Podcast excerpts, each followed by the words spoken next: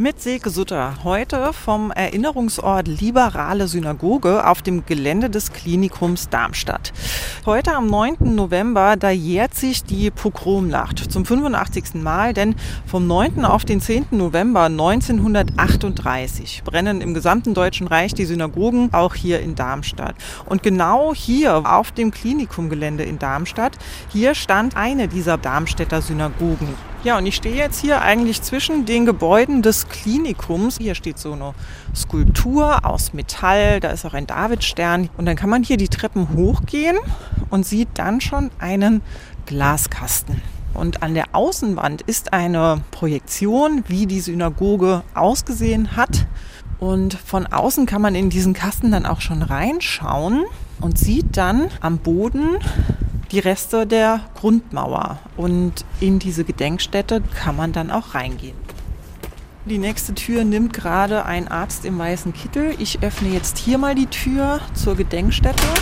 Und dann sieht man eigentlich schon auf den ersten Blick die Grundmauern. Ich stehe hier wie auf so einer Brücke und kann von oben jetzt auf diese Mauerreste draufschauen. Alles hier ist sehr dunkel gehalten. Und dann befindet sich hier aber auch noch eine kleine Infobox. Hier kann man sich dann anhören, wie Zeitzeugen berichten, wie sie die Pogromnacht in Darmstadt wahrgenommen haben. Das war furchtbar. Wenn man dann hier weitergeht, läuft man erstmal ein Stück ins Dunkel. Dann werden tatsächlich Zitate von Zeitzeugen eingespielt.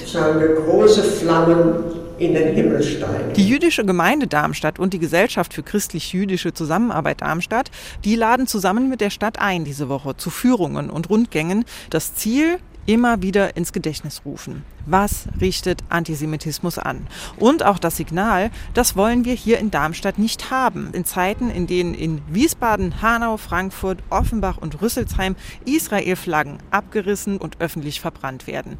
Das ist Antisemitismus. 85 Jahre nach der Pogromnacht. Silke Sutter aus Darmstadt.